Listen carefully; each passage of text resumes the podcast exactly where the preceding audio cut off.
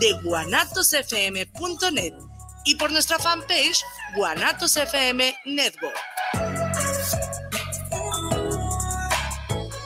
Te invitamos a escuchar todos los martes a las 11 de la mañana Terapiarte con el coach y psicoterapeuta Omar Cabrera y la terapeuta holística Olga Corona por la señal de guanatosfm.net y a través de Facebook por Guanatos FM Network.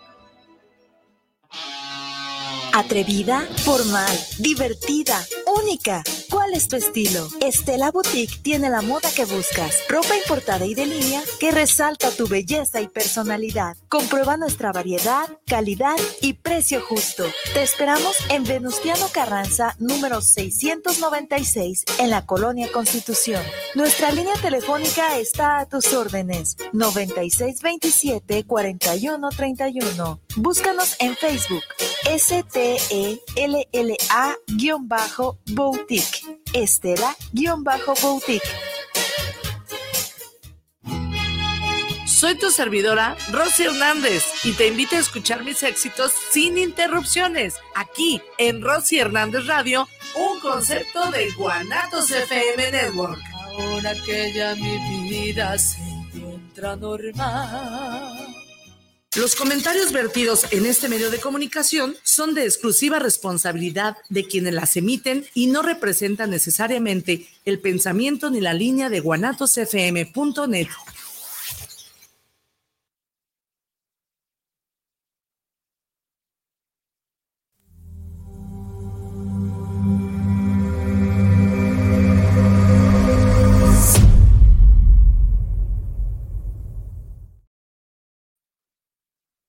¿Qué tal? Buenas tardes, con un gusto estar hoy nuevamente con ustedes en este programa de TV Subversión a través de la plataforma de Guanatos FM. Agradecemos la asistencia del compañero Juan Manuel. Gracias por nuevamente por invitarme. Saludamos al ingeniero en la cabina y bueno, vamos a arrancar con este tema y estamos platicando antes de entrar al aire de lo complicado que está siendo en estos momentos el, el traslado de los organismos públicos descentralizados de la Junta Local al Tribunal de Arbitraje y Escalafón, porque ya estamos viendo que hay algunos titulares que están empezando a negar derechos. Y vamos a hablar concretamente de los hospitales civiles en donde al parecer ya no les quieren respetar la prima de antigüedad porque no se reconoce en la ley de servidores públicos, debería de hacerse de manera supletoria, pero no se reconoce. Y luego hay criterios que dicen pues que el legislador no tenía intenciones de darnos a los servidores públicos esa prima. Sin embargo, hay organismos públicos descentralizados que hay antecedentes de que sí se daba la prima de antigüedad, ¿no? Incluso, por ejemplo, en el caso del Hospital Civil parece que hay un convenio de colaboración laboral en sus propias condiciones de trabajo, donde se establece una cantidad para la prima de antigüedad. No son los 12 días por año, pero bueno, cuando menos ya es un inicio de esta, de esta situación. Pero sí, me parece el tema de que nuevamente somos los trabajadores de base los que con estos cambios quieren quitarnos derechos, rasurarnos derechos. Recordar rápidamente, pues, que la Constitución eh, establece la progresividad de los derechos y que no puedas perder derechos. Ahí está en la ley, no puede haber retroactividad o más bien retroceso de los derechos, pero sin embargo en este país sí existe, sí se da, pero vamos caminando. Entonces, este es el tema de, este día. ¿Cuál es eh, o cuál debe de ser la construcción de un nuevo sindicalismo a, la vista de estas nuevas modificaciones. Ya las modificaciones que hicieron este, en la Ley Federal del Trabajo para registrar los sindicatos, para validar los contratos colectivos, ya es un avance. Y en ese inter muchos sindicatos se quedaron pues sin titular sus contratos colectivos. La mayoría porque eran charros, pues porque evidentemente no conocían sus trabajadores a sus representados y bueno, pues cómo iban a legitimar algo que no. Sin embargo, nos damos cuenta que todavía estos sindicatos escobas siguen funcionando, siguen emplazando pequeños comercios y siguen tratando de sorprender para cobrarles la famosa firma del contrato colectivo y 40, 50 mil pesos que se puedan llevar estos bribones.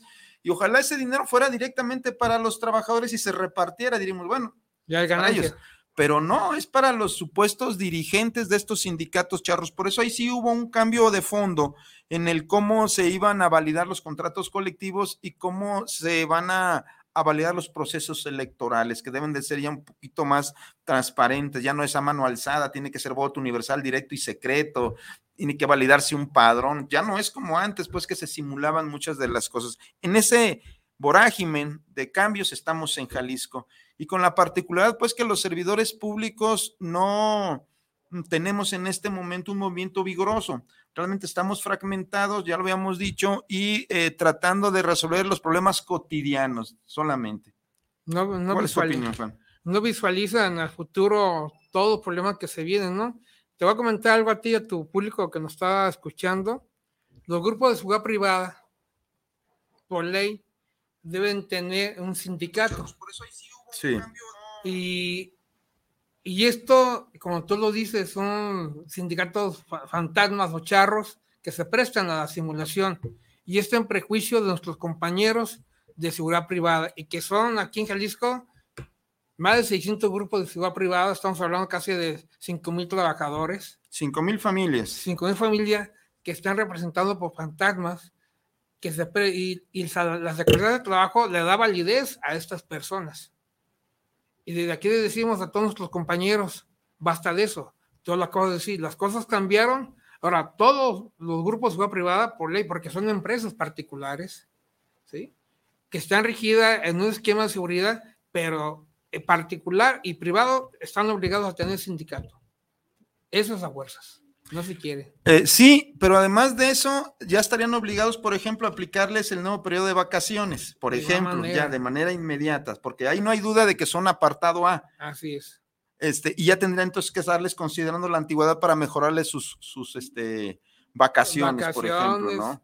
Y la prima de antigüedad, todo La prima de antigüedad que estamos ahí discutiendo y además, bueno, se está hablando, se está hablando de la intención de bajar este, el horario la jornada la laboral, jornada menos una hora, porque miren compañeros, nosotros somos el país que más trabaja, que menos vacaciones tiene, ¿no? Se ha ido mejorando con este gobierno de la cuarta transformación, pero en términos generales sí teníamos un atraso gigantesco y somos de los países que más trabaja, que más produce, pues, pero los trabajadores tienen menos poder adquisitivo, ¿no? Entonces, ¿cómo, cómo enfrentar estos retos? tendremos que llegar al, origen de las cosas. Es decir, cuando llega ya un servidor público o un trabajador a su área de trabajo, ya está formado. Ya, no lo puedes formar, ya está ahí. Entonces, eh, cuando no tienen la intención o traen esta inercia de no defenderse, de aceptar todas las injusticias, bueno, ya es un ciudadano que está formado con ese perfil, pues, ¿no? ¿Dónde podemos empezar a incidir realmente para que el trabajador se sacuda esta inercia y pueda defenderse? El problema es que también estamos inmersos en una sociedad muy egoísta. No hay solidaridad entre los compañeros, hay muy poca solidaridad, hay muy poca fraternidad. No sé si en el asunto de los policías eso ya cambió, pero hace tiempo hablaba con algunos compañeros policías y decían, el problema es que entre nosotros también nos apuñalamos mucho y está difícil confiar, pues, porque no sabes quién te va a poner el dedo con el mando de que estás tratando de organizarte y luego te sacrifican en tres segundos. ¿Hay algo de esto? Sí, fíjate que la naturaleza del policía, su razón de ser y su formación es la desconfianza. Eso es algo natural del policía, ¿no? Que le das un sentido de razón. Pero ya en estos días, después de tanto estar escarbando, se está comenzando a crear una conciencia, socializar y lograr que tengan empatía, ¿no? Empatía, y esto logramos que en estos días sacamos un grupito de compañeros policías de Zapopan en particular, donde ya como personas que son razonables comienzan a animarse a proponer propuestas buenas tanto para la sociedad como para ellos como personas. Y hoy tenemos una reunión con un regidor para proponerles, si les sabes, ya somos personas pensantes ya no tenemos miedo, te proponemos esto, para beneficio de la gente y beneficio de nosotros, ¿no? Y de esa manera nos costó mucho trabajo, más de siete años. Cambié esa idea de tener miedo o que nos apuñalen, ¿no? Con el temor ese. Pero vamos creciendo poco. Y es la manera de ir socializando. Es cansado, sí, pero es muy grave. Un ejemplo te digo, que los propios trabajadores del hospital civil me sorprendió que tenemos gente de 10, 15, 20 años y no sabían que tienen un reglamento interno de trabajo y no sabían que tienen un, contrato colectivo también. Bueno, ahí no tienen contrato, ¿eh? tienen condiciones generales de empleo. Entonces la, dices. La naturaleza de ese sindicato y de esa dependencia es media extraña porque ellos se alineaban con la Secretaría de Salubridad y casi, casi las condiciones que tienen en salubridad las adoptaron, más o menos, y por el, el apoyo federal que recibe el Hospital Civil. Entonces están así medios ambiguos el asunto. Entonces, las, aquí, ¿quién son los perjudicados? Pues los Ah, propios no. trabajadores y servicios públicos, Todo ¿no? el tiempo el trabajador Entonces, es el sacrificado. Tú dices algo, tenemos que, todos esos cambios tenemos que ir al origen y a discutir el origen de poner una solución, porque ya no pueden seguir permitiendo ningún sindicato de esa situación, y más de los servicios públicos. Volvemos entonces al, al principio, es decir, necesitamos que el trabajador en sí mismo cambie el chip, pues, o llegue a la condición o a la confianza de empezar a ser solidario con sus compañeros, pues, desafortunadamente, pues, es todo un proceso de descomposición y Social. de, este, traición entre los compañeros, porque llega un nuevo titular y todos van corriendo con el titular a poner a sus compañeros en la cruz para que a ellos los corran y a los otros no. Me parece que sí, por eso tenemos que in- insistir en que debe haber un cambio profundo en el sindicalismo en el estado de Jalisco. Primero, porque los trabajadores siguen sin entender que el trabajo que estamos laborando es un trabajo importante, pues le damos vida al proyecto de nación a través de las dependencias públicas. Y segundo, que nuestros trabajos y nuestro derecho no, de- no dependen del titular, porque el titular no es el dueño de la dependencia pública, es un servidor público como nosotros que circunstancialmente está ahí encabezando la parte patronal de una dependencia pública. Pero además, ya está en la ley, se supone, todas sus obligaciones formales.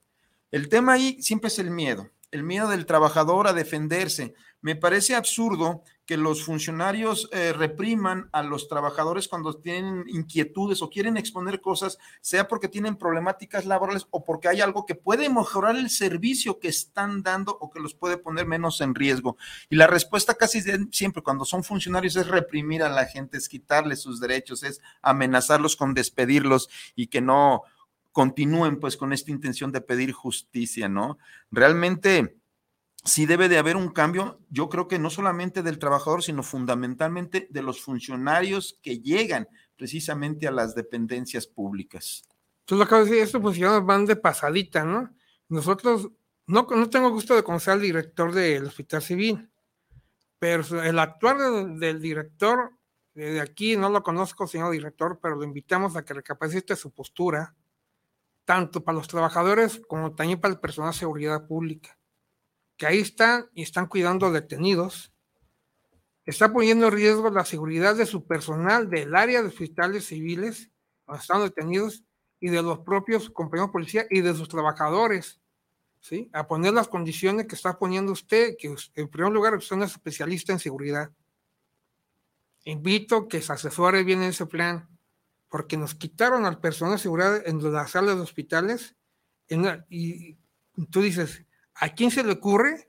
Estamos hablando de una sala de detenidos de alto riesgo, y que no son cualquier ciudadano común, y está retirando la seguridad, está realmente poniendo en riesgo al propio personal de los hospitales Y a los pacientes. y al paciente de esa zona, ¿no? Entonces, ahorita la sala de detenidos no tiene vigilancia. Los puso a una cierta distancia, abre Ah. puertas, abre puertas que no tienen que estar abiertas, o sea, como que están invitando, vengan por nosotros, ¿no?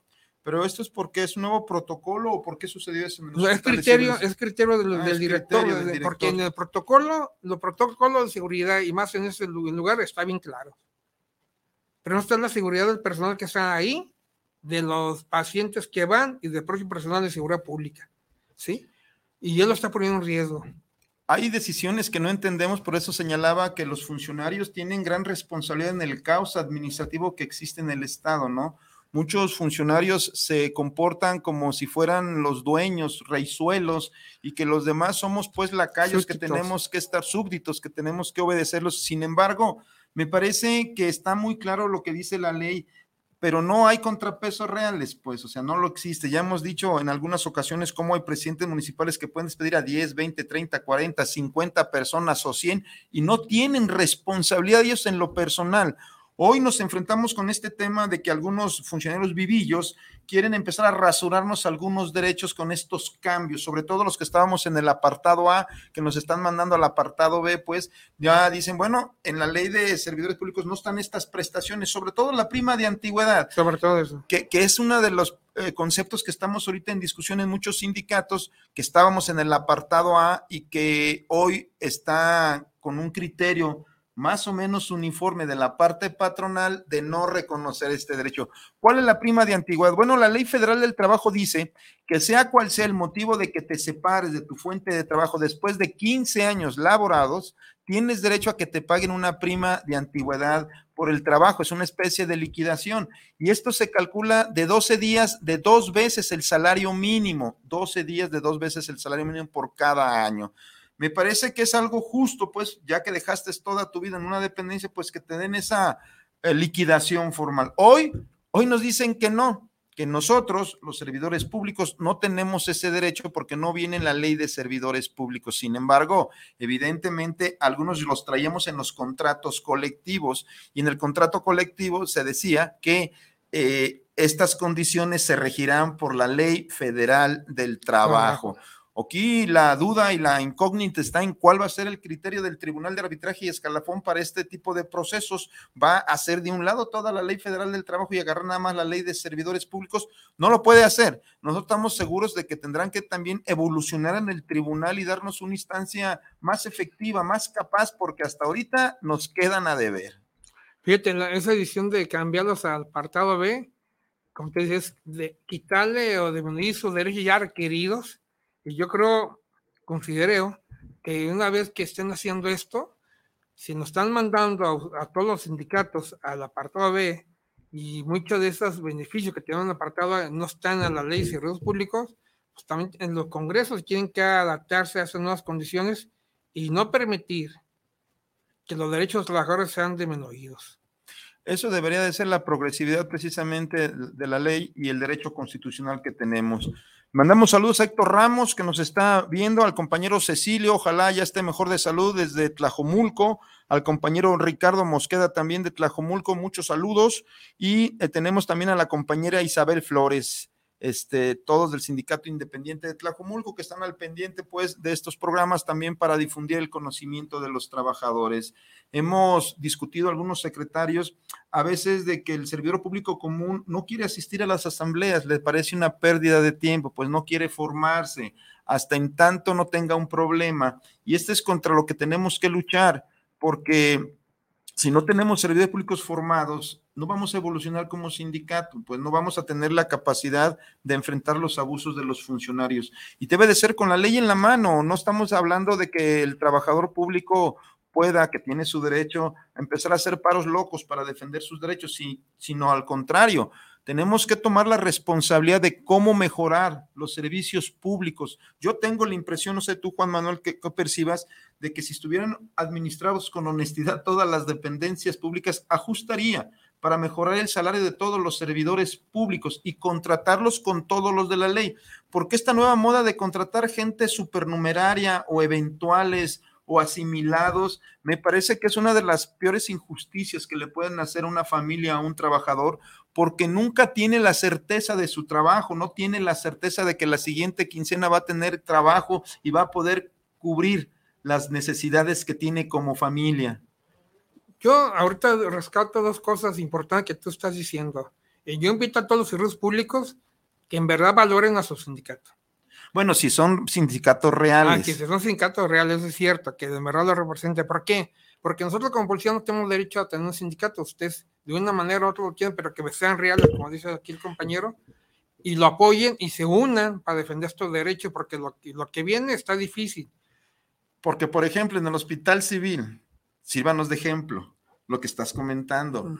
¿Cómo es posible que el sindicato no diga nada? Se quede callado. El sindicato mayoritario del Hospital Civil, el flamante, lo dirigía el JJ y hoy es una enfermera que no tengo el gusto de conocer, pero yo no he escuchado, no sé si tú has escuchado una posición firme del sindicato que diga, vamos a defender este, la prima de antigüedad, porque ya es un derecho ganado, si no bien como dice la ley federal del trabajo, pero ya tenían un avance. Era para avanzar, no para que ahora dijeran, no. Fíjate lo que están haciendo, ¿eh? Allí hay compañeros que ya se están jubilando y le están dando por, así como, todos tienen que agradecer. Tentos 10 mil pesos y que te vea bien, ¿no? como limosna. Como limosna. Y yo creo a esos compañeros de, que están en el hospital civil que se deben de valorar y más porque ya entregaste tantos años de servicio y si ya tienes un derecho adquirido, no primero que te lo quitan, no eres burla de nadie. Si el sindicato no se está diciendo nada, acércate. Nos dice Cecilio que no está enfermo, que está bien, que está hoy sano y regozante. Listo para empezar las batallas sindicales. Muy bien, compañero Cecilia, muchas gracias, Cecilio, por la aclaración. Luis Flores también nos manda saludos por la información, dice que es excelente. Y sí, compañeros, yo creo que hoy tenemos que plantearnos el asunto de cómo podemos eh, construir un mejor sindicalismo.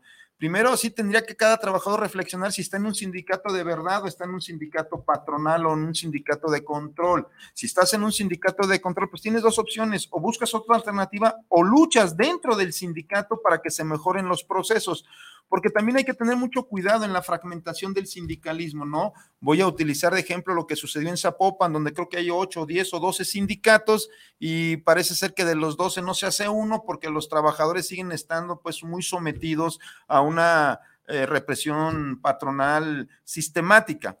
Evidentemente a los dirigentes sindicales y a sus grupos no les, no les hacen nada, están más o menos bien, les dan hasta recursos, no sé si todavía les estén dando el P05, que era un apoyo, porque eres secretario de un sindicato, estaban entre 5 y 10 mil pesos, nomás por ser eso. Te daban una camioneta, vehículos, y lana para que la pueda repartir entre tus agremiados. Eso es corrupción aquí en China.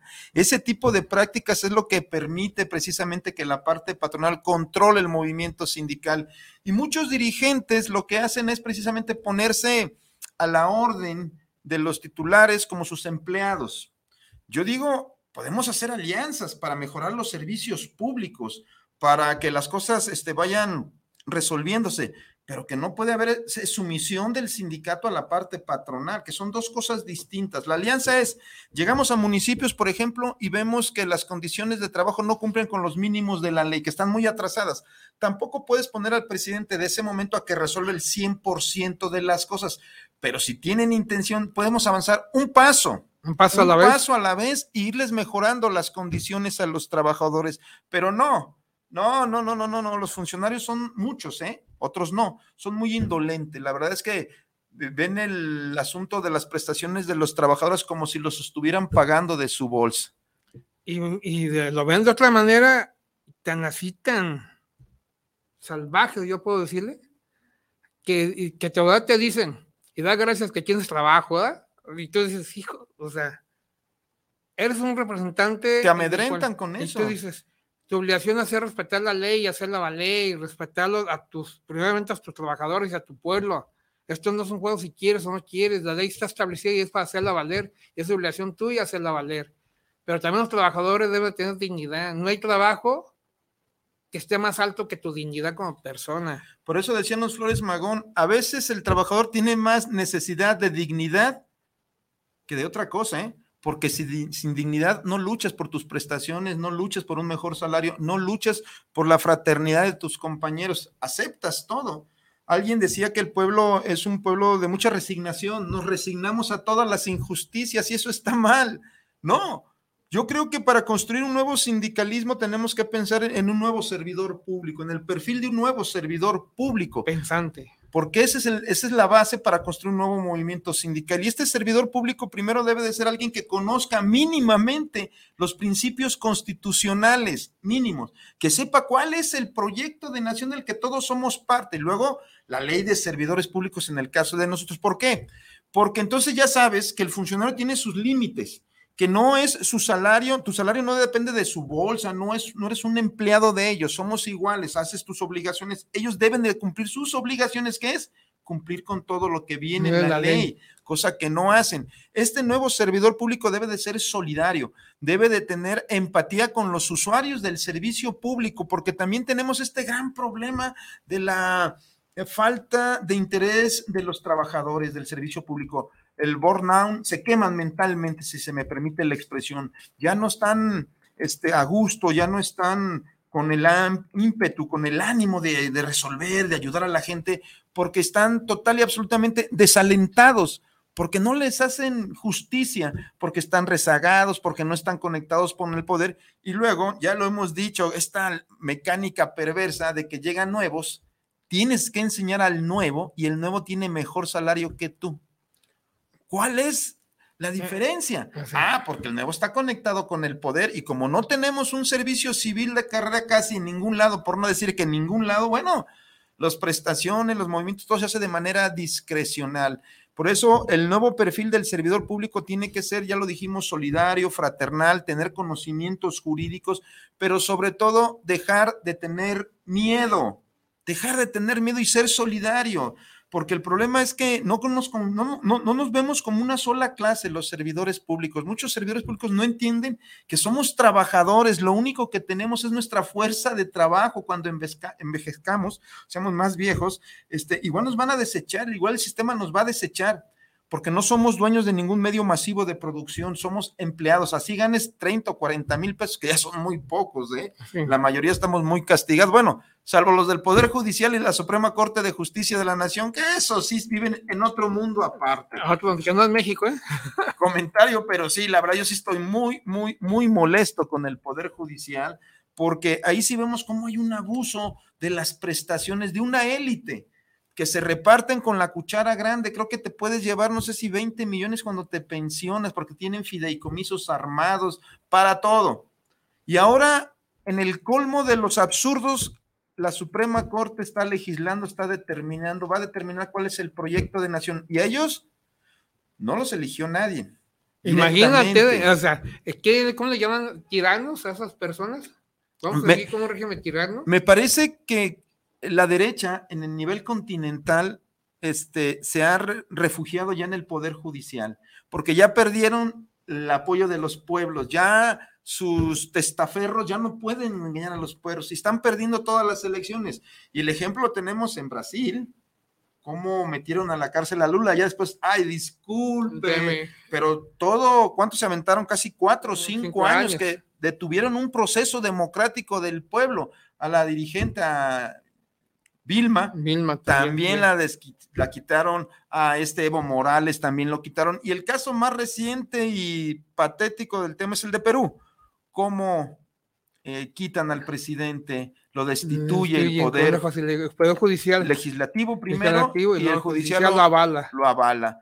Porque en todos los países el poder judicial es una élite, son élites las que están ahí controlando, no es el pueblo, es una élite de gente que controla los juzgados a través de sus familias. Si hay un lugar donde se da el nepotismo, es el poder, judicial. Ahí se da el nepotismo, pero que es una maravillosa este, forma de ver cómo los jueces controlan los juzgados. Entonces, me parece que, volviendo al tema, ya nos estábamos desviando un poco de cuál debe de ser el perfil del nuevo servidor público. Pues ese, el primer tema es que tenga la intención de defenderse. El segundo, pues que busque, que se forme, que, que construya un servidor público sin miedo a defenderse. Y ese miedo, ¿cómo lo vas a disolver? Con el conocimiento de la ley ya lo hemos dicho, hay una eh, relación directa. A mayor ignorancia, mayor abuso de la clase trabajadora. Tú dijiste algo muy importante ahorita referente a Zapopan. ¿Cuántos sindicatos son? Como 12 sindicatos. A todos los compañeros de, ya sea servidores públicos administrativos en especial, los acaban de dar, lo, metieron al sistema de pensiones del Estado. Sí. Pero ya tenían 10, 11, 15 años trabajando y el sindicato o los sindicatos, los ocho que están ahí formados, aún sabiendo que le están violando ese derecho a ser reconocido su antigüedad, se quedan callados. Ustedes como trabajadores y públicos que ya tienen 10, 15 años trabajados, esa antigüedad se lo deben de reconocer de forma automática, así está la ley de servicios públicos, así lo contempla, ¿sí? Ya está, te pones dado de alta a pensiones y tienes 15 años trabajados, te deben de reconocer aquel sindicato que guarde silencio y se agache y no te informe esto a ti como trabajador, tú tienes ese derecho. Y ojo, con la, con la antigua ley, no con la nueva ley. Entonces, yo no le echo los culpa a los sindicatos, ponte a leer y exiges tus derechos. Bueno, hay una serie de responsabilidades. Por supuesto, el servidor público común tiene responsabilidad, pero más responsabilidad tiene los dirigentes que los entregan y que los traicionen.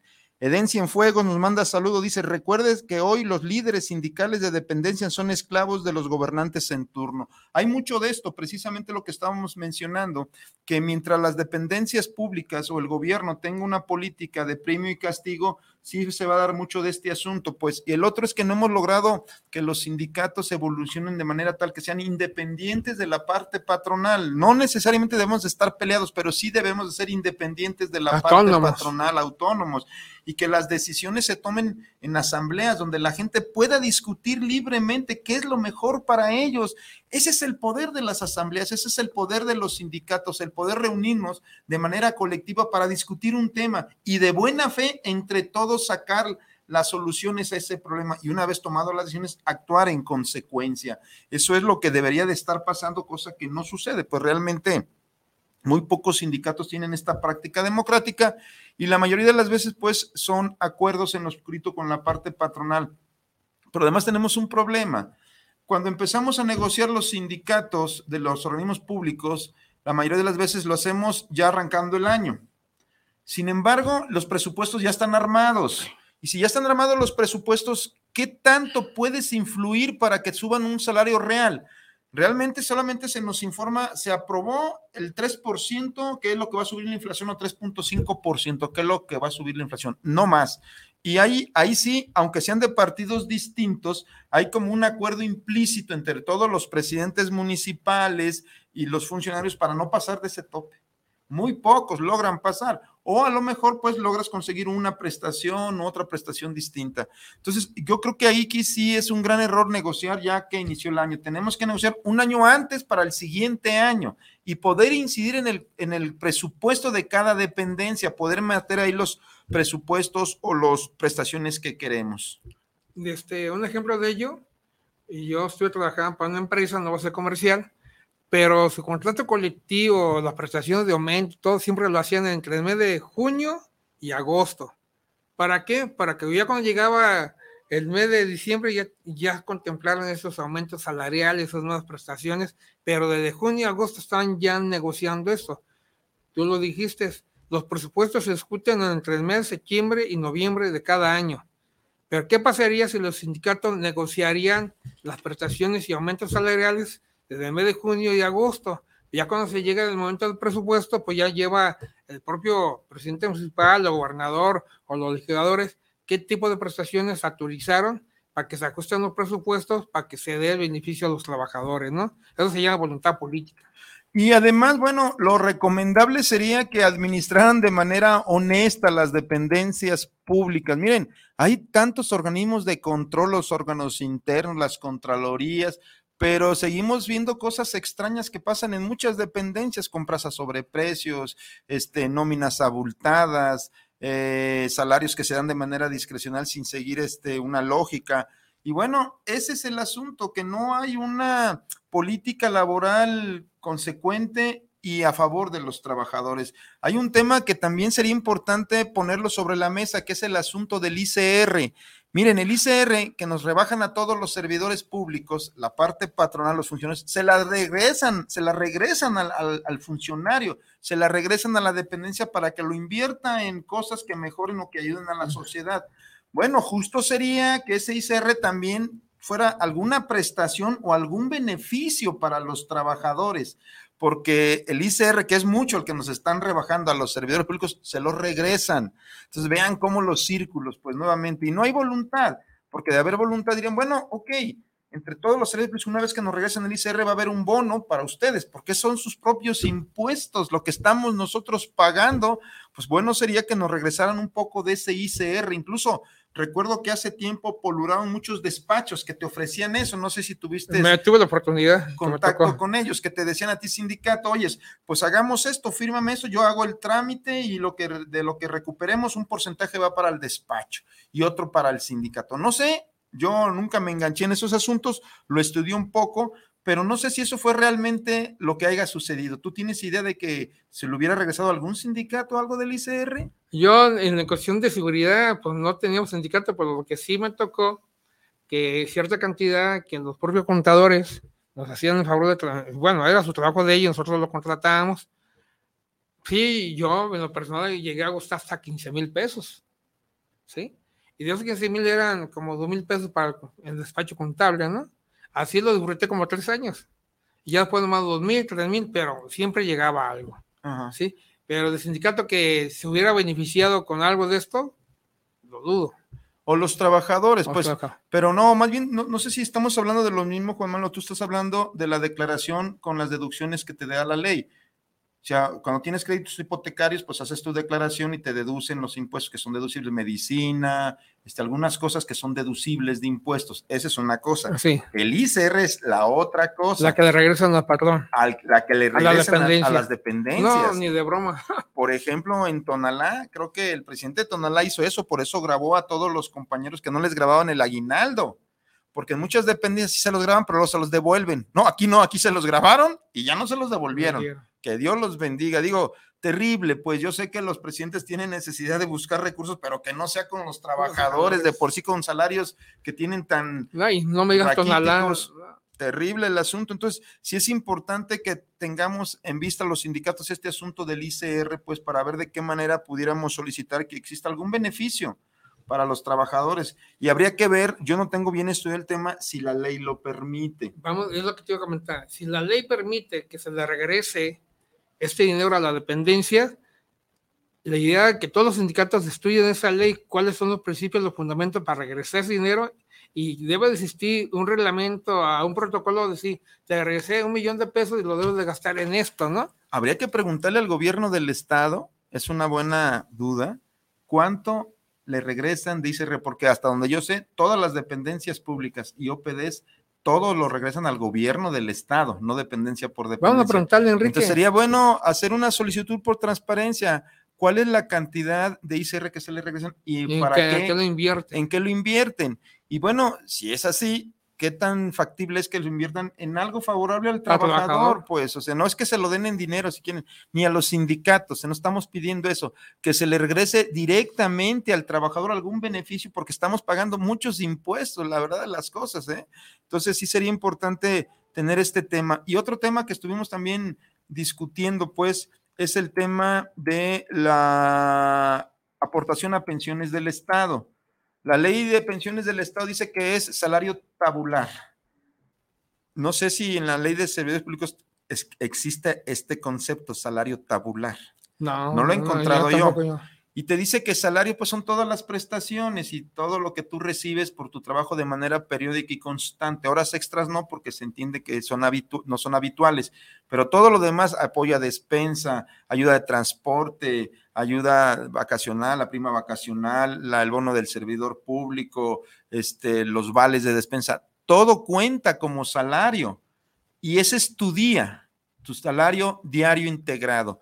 Y hasta donde yo entiendo, te deben de dar el aguinaldo del salario diario integrado y cotizar en pensiones del Estado del salario diario integrado.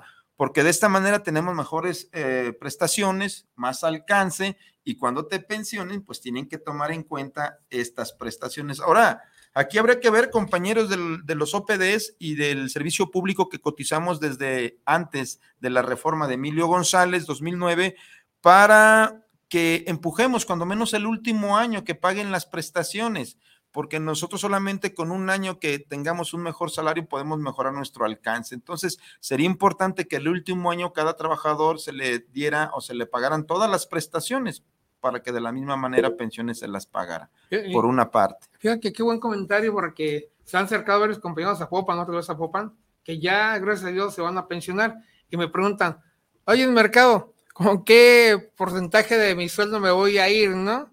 Y este, porque se va ir por enfermedad, tiene 20 años de servicio, compañero.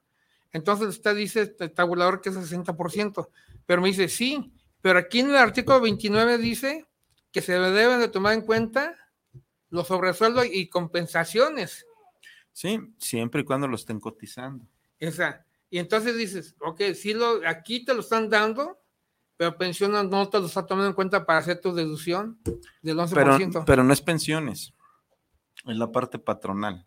Pensiones, si a pensiones le dices, a ver, este trabajador gana 20 pesos más 10 de prestaciones, te lo voy a pagar en 30 pesos, pensiones lo va a recibir.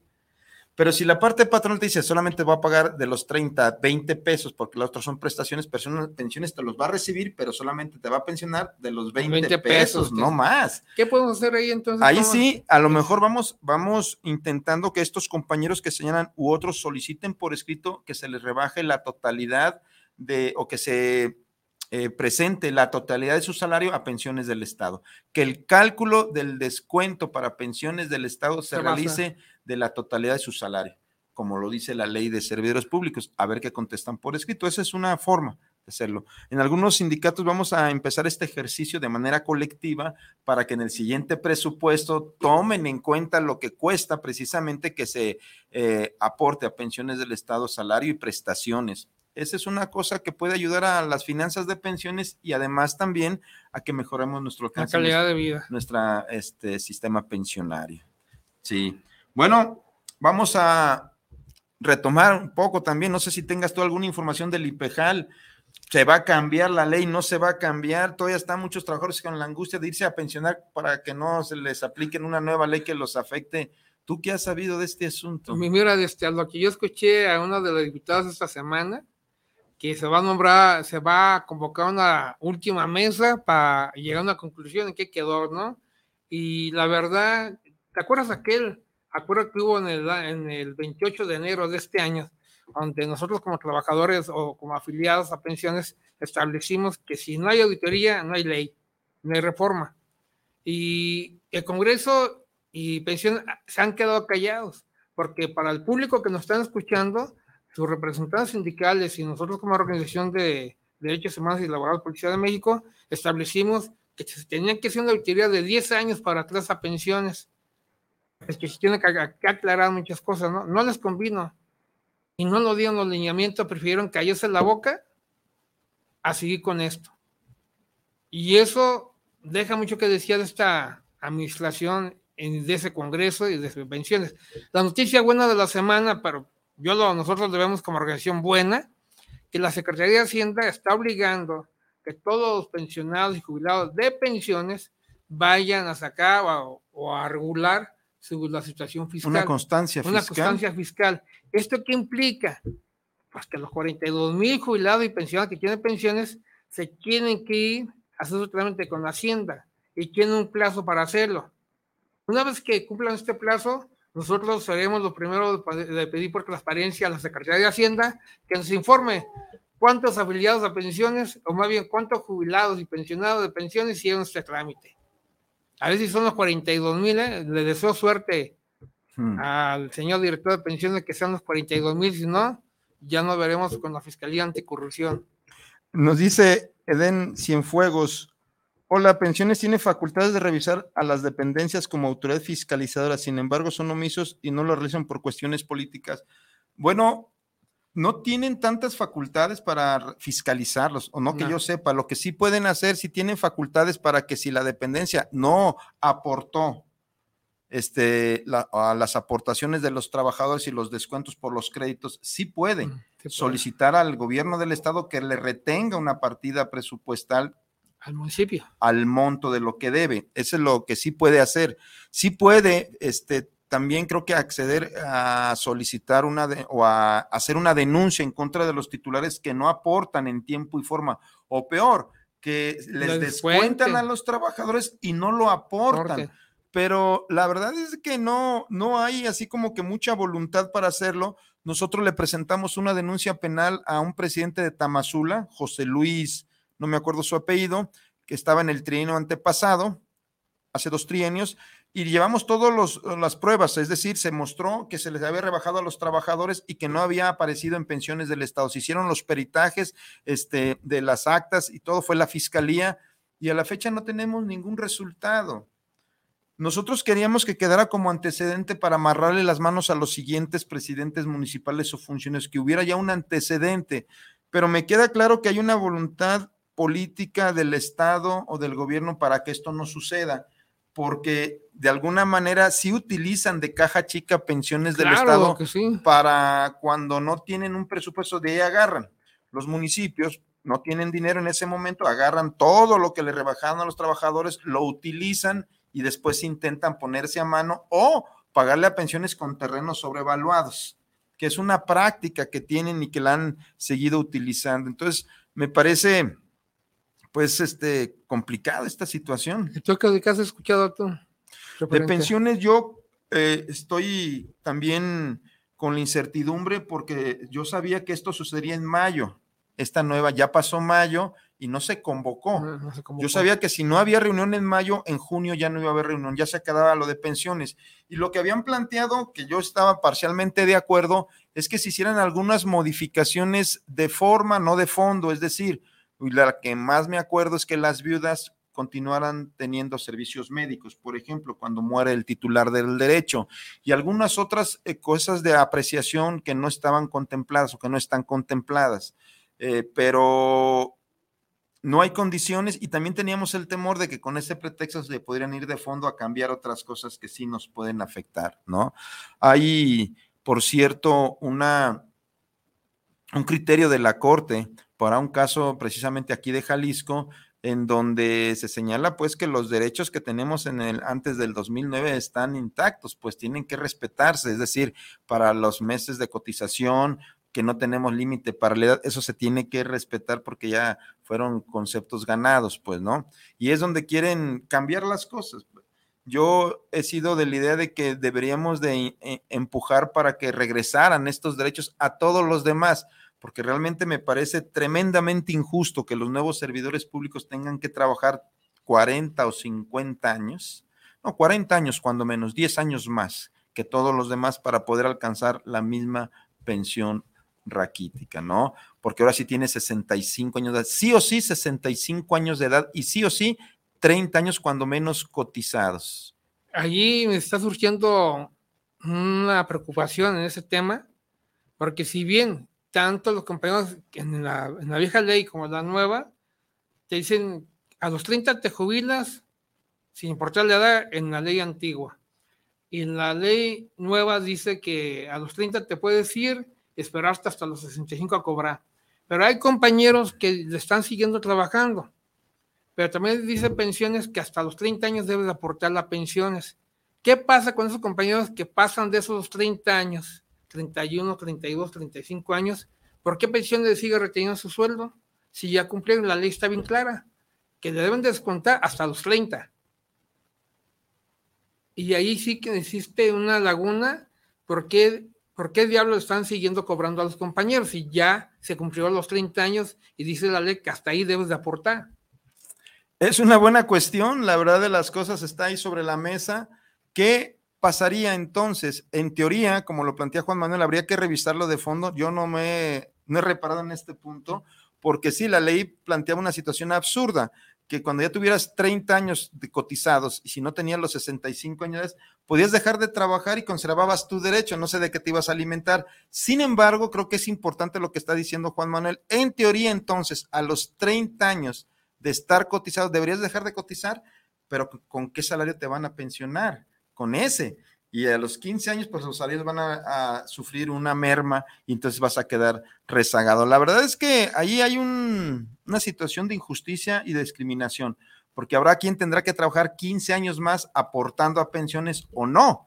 Ahora, lo importante aquí es, si así nosotros lo dijimos, te acuerdas que lo llamamos que fue un, crimen de Estado en 2009, pero así como se modificó la ley para perjudicar a los trabajadores, actualmente para que se pongan muy al abusado todos ustedes cuáles son los próximos candidatos a diputados que su plataforma garantice que se va a regresar ese derecho a los trabajadores, a los servidores públicos, porque en verdad fue un crimen de Estado. Lo. Ese es un buen punto, compañeros y amigos. La verdad es que tenemos que hacer visibles en la siguiente campaña electoral los problemas del servicio público para saber quiénes, qué plataformas, qué partidos y qué personas sí estarían dispuestas a sumarse y a resolver estos problemas que tenemos. Pero también es importante que veamos la trayectoria de estos candidatos, porque estando en campaña te ofrecen cualquier cosa, te dan cualquier cosa, te lo juran y te lo llevan hasta con notario público, ya que tienen el poder, bueno, cambian profundamente las circunstancias y ya no te respetan esos acuerdos. Pero sí es importante que el servidor público tenga conciencia, que tenga conciencia de que tenemos que empujar todos hacia el mismo lugar para mejorar las condiciones de vida y mejorar las condiciones de nuestras familias, porque el trabajo es el motor de la sociedad, pues es lo que une a las familias, es lo que te permite desarrollarse. Si hay buenas condiciones de trabajo, la sociedad está tranquila. Si tenemos condiciones paupérrimas, miserables y salarios muy precarizados, pues evidentemente el trabajador siempre está alterado, siempre está buscando cómo trabajar más para poder sacar las necesidades que tiene y no alcanza. Por eso, el nuevo sindicalista no solamente tiene que empaparse del asunto laboral, sino tiene que entender los roles sociales que están efectuándose y, lo cual le afecta. El tema del FOBAPROA es un tema que muchos trabajadores no lo traen en el radar porque lo ven muy lejano, algo que pasó en tiempo de Cedillo y de Salinas y de esa de esos neoliberales, pero hoy por hoy el 50% del ICR que nos están rebajando a todos, el 50% del impuesto del ICR se va para pagar el servicio de la deuda externa. Ni siquiera estamos pagando el capital, estamos pagando los puros intereses. Tenemos veintitantos años, no sé si 28 años pagando el puro interés. Por eso el trabajador debe de tener conciencia de cuáles son los políticos aliados de los trabajadores y cuáles son los enemigos de los trabajadores. Yo con todo respeto lo digo pues que tenemos que saber cuál es el perfil de los funcionarios. Si son funcionarios proclives a violentar los derechos de los trabajadores y nuevamente vienen a pedirte el voto y nuevamente votas por ellos, bueno, Aquí tenemos un problema como del síndrome de Estocolmo. Estamos enamorados de los verdugos y seguimos dándole el apoyo a los verdugos que nos van a estar, pues, es precisamente ejecutando. Por eso es importante que el trabajador tenga conciencia política, que el trabajador tenga formación y actúe en consecuencia, no sea una masa nada más. Nosotros lo hemos dicho, nosotros no queremos afiliados, queremos activistas activista, no le tenemos miedo a la discusión razonable con quien sea, porque hay dirigentes y sindicatos que lo que hacen es que no se prepare su gente, que nadie se prepare porque él pues es mediocre o no alcanza a subir, entonces no quiere que nadie lo vaya a rebasar. No, nosotros le apostamos a que la gente se prepare, que podamos discutir y de buena fe logremos soluciones a la problemática de los trabajadores. Tú lo has dicho, que, que sean activistas, que no tengamos miedo a hablar de política, porque la política es buscar el bien común de las personas, ¿no? Y a todos los compañeros de servicio público yo les invitaría que cuestionen a sus sindicatos, a sus líderes sindicales. Oyes, ¿qué opinas o qué sabes del régimen 3065? A mí como persona, ¿en qué me está afectando, no? ¿Qué sabes que las viudas actualmente no tienen mucho, no tienen derecho a servicios médicos? Los hijos los hijos huérfanos no tienen servicios médicos. Ah, y si son concubinas, solamente que tengan 65 años de edad se les puede apoyar. O sea, analiza esta información y compártela con todos con tus compañeros y cuestiona a los sindicatos, a los líderes sindicales, cuestiónales qué proponen para resolver todo esto. ¿Sí? ¿Qué están proponiendo? ¿Cómo lo van a enfrentar? ¿Cómo lo van a resolver? Debe de ser de ahí la base de sus derechos esenciales como personas. Y tú estás activo y debes de garantizarle a tu familia que va a tener derecho a esta pensión, a estos servicios médicos.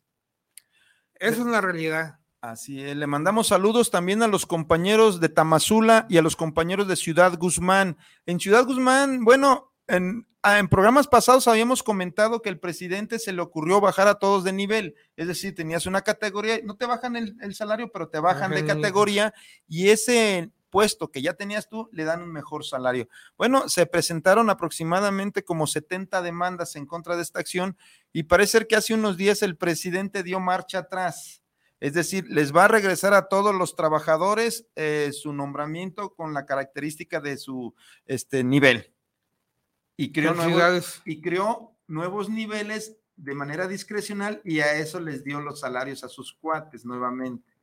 Es decir, este, le buscan la manera pues de no hacer las cosas conforme lo señala la ley, le decimos a los trabajadores, bueno, que su demanda ya está presentada, los derechos están protegidos. Veremos a hoy cómo, si este es este asunto, bueno, ahora estaremos cambiando la demanda para que también los trabajos tengan el derecho de acceder a esos puestos, a esos nuevos niveles, porque debe de haber un sistema escalafonario, un servicio civil de carrera.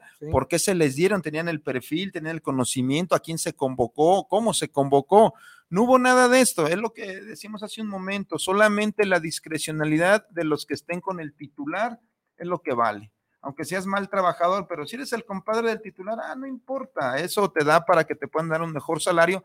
Y el que sí sabe, el que sí ha trabajado y se ha este, preparado, pues trabajo tus órdenes para que te haga tu trabajo y ya.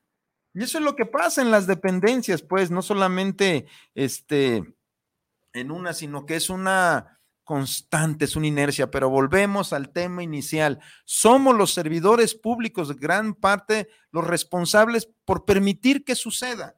Decía hace un momento, por ser permisivos, por la resignación que tenemos de siempre ha sido así, no se puede luchar con Sansón a las patadas, no podemos hacer otra cosa. No, compañeros, eso ya debe de ser un chip cambiado. Podemos y debemos cambiar las cosas porque la ley está de nuestro lado. Lo que hemos estado planteando hoy en otros programas es que el trabajador tiene que avanzar hacia la legalidad, es decir, respaldar lo que está en la ley, respaldar lo que está en la ley federal del trabajo, en la ley de servidores públicos y en los tratados internacionales que nos favorezcan y que lo hagamos efectivo, porque si no es letra muerta. Y la manera de hacerlo efectivo es que la gente se movilice, la gente se organice, le dedique un poco de tiempo a la formación sindical. Antes había los famosos círculos de estudio cuando no había internet y nos reuníamos porque hasta los libros eran caros y para comprar un libro de derecho, un libro de derecho laboral, pues era muy complicado y con un libro nos juntábamos 10 o 12 personas a discutir, a analizar el libro y a tratar de construir pues soluciones a la problemática que se presentaba en esos tiempos. Hoy tienen una diferencia, los trabajos tienen acceso al conocimiento con un clic tienen acceso a la formación con un clic, por favor. Tenemos que dedicarle tiempo a esto. Este, yo felicito a las personas del Hospital Civil, los trabajadores que se están creando y cuestionándose ellos mismos con personas. ¿Por qué me estás quitando este derecho ya requerido? No tengamos miedo a eso. Si tu, si tu, sindicato no se está defendiendo y tú ya comenzaste, más bien a lo que ya comenzaron a estudiar, tú lo acabas de decir, a leer, Qué bueno, y ojalá que siga creciendo esto para que se defienda estos derecho que ya tienes, ¿sí? Y si no, si tienes que demandar, hay que demandarlo sin temor, porque vuelvo a insistir, ningún trabajo es más alto que tu dignidad como persona, grábatelo, por favor. Ningún trabajo es más alto que tu dignidad como persona. Héctor, Héctor Manuel Rojas nos manda saludos, saludos al programa, que es un buen tema y que tenemos razón en lo que se está planteando. Gracias, Manuel Rojas, por tu comentario. Y efectivamente, compañeros, el tema aquí es ejercer la acción. De todos modos, mire, si ya se van a pensionar, pueden demandar, se pensionan y la demanda tarde o temprano tiene que llegar al punto, pues lo ideal sería que el sindicato con todo respeto, asumiera su obligación y respaldar a los trabajadores y negociar una salida, porque está en la ley. Desafortunadamente, pues lo malo de los sindicatos corporativos y que responden a grupos de poder es que su, se alinean a lo que les dicen sus patrones, no los trabajadores, pues y incluso hay compañeros en el hospital civil que dicen que se tienen que defender del sindicato y de la parte patronal, porque los dos los traen pues este, en friega. Entonces, compañeros, perdamos el miedo. Primer asunto, perdamos el miedo a defendernos. Y también es un estilo de vida. Es decir, eh, yo no sé, los trabajadores qué le quieren dejar a sus hijos o cómo quieren formar a sus hijos. Tienen que enseñarlos a defenderse, a trabajar unidos, a trabajar en grupo y en grupo resolver los problemas. Ya basta del individualismo, de la competitividad, de estar apuñalando unos a otros. Por eso digo que el sindicalismo, el primer asunto tiene que ser fraternal. Si los que eh, contemplan o conforman un sindicato no son solidarios entre ellos, no son fraternales entre ellos, pues estamos mal. Es decir, este primer sentimiento no se da. Y por eso la gente se hace indiferente ante las injusticias ajenas. Mientras no me afecten a mí, no importa que pase lo que tenga que pasar, ¿no? ¿Te imaginas toda esa gente que le dio origen al sindicalismo? O sea, que dieron su vida por lograr estos beneficios, con esa pasión, con esa dedicación, que ofreció hasta su vida para defender las causas comunes de todos, con esta realidad que estamos viviendo actualmente, yo creo que nos, nos invita a reflexionar bien y debemos tener vergüenza por no respetar esos ideales de esa gente que murió porque tú tuvieras sindicato. Le mandamos saludos también a Israel de Zapaz en Ciudad Guzmán, que está en su proceso también de adecuación precisamente del apartado A al B. Y ahí está, con eh, bastante éxito, pues, para que esto no se deforme. Ya tiene todos sus documentos, ya avanzó y está, pues, respaldando todos sus derechos para que tanto en la plataforma federal como en, el Tribunal de Arbitraje Escalafón pueda estar cubiertos sus derechos. Un saludo a los compañeros de Zapasa. No se dejen engañar por los esquiroles funcionales de las federaciones que están ahí, pues, polulando a ver a quiénes se engañan, a ver cómo les quitan este, los derechos a los trabajadores y venden esos derechos. Por eso, este, pues es importante, compañeros, que pierdan el miedo, que se defiendan, que no dejen que la inercia los mantenga apachurrados, solos, incluso este, la ansiedad la quitas defendiéndote y organizando. Un amigo psicólogo me lo dijo, mira, la clase de trabajadora está muy ansiada, tiene mucha presión, pero la manera de bajar esa presión es organizarse y defenderte, porque cuando menos estás haciendo algo, ya sabes que estás haciendo algo. Bueno, ya estamos en el, la recta final de este programa, a unos segundos de terminar. Terminemos con lo siguiente, servidores públicos, trabajadores y sindicalistas, tenemos que cambiar, tenemos que construir un nuevo ser más responsable, más solidario, más formado y que se, y que se interese en el sindicalismo para poderlo cambiar. Juan Manuel. Compañeros, seamos activistas, activistas colectivos, activistas que busquen bien común de todos, como trabajadores, como seres humanos sigan viendo este programa, este programa, compártelo con tus amigos para que crezcan y la conciencia se vaya despertando más. Muchas gracias. Buenas tardes. Buenas tardes.